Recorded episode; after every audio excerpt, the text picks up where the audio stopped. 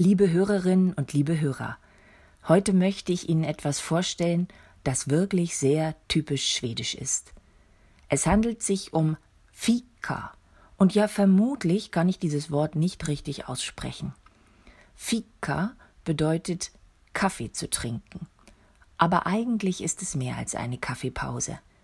In der Regel ist es ein ausgiebiges gemeinsames Kaffeetrinken. Es spielt eine wichtige soziale Rolle im Leben der Schwedinnen und Schweden.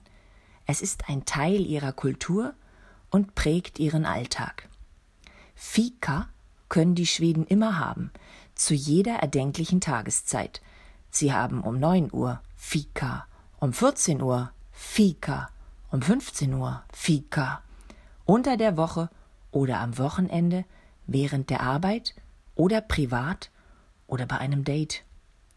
Meine Schwester lebt in Schweden und sie nannte mir zwei Beispiele für Fika, die sie regelmäßig erlebt. Bei ihrer Arbeit zum Beispiel gehen um neun Uhr alle in einen großen Raum, weil jemand sagt, okay, Fika.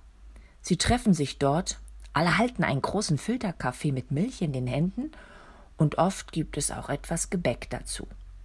Sie kommen zusammen und trinken Kaffee. Und wirklich jede und jeder ist immer eingeladen, egal welche Position man in der Firma innehat. Sie unterhalten sich, schnacken miteinander. Aber die Unterhaltungen dabei können auch zu Geschäftsabschlüssen führen. Dinge werden informell während des Fika nach dem Meeting beschlossen. Ebenso wichtig sind diese Fika-Pausen für das Teambuilding. Auch nach den Gottesdiensten im Wohnort meiner Schwester wird zum kurzen Fika eingeladen, bei dem Kaffee und Kuchen angeboten werden. Fika ist etwas, was jede und jeder in Schweden kennt. Auch wenn man nicht Kaffee trinkt und kein Kaffee mag, weiß man, was Fika ist. Man kann dabei natürlich auch Tee trinken. Und es kann auch eine Zwischenmahlzeit sein mit Brot oder etwas Herzhaftem.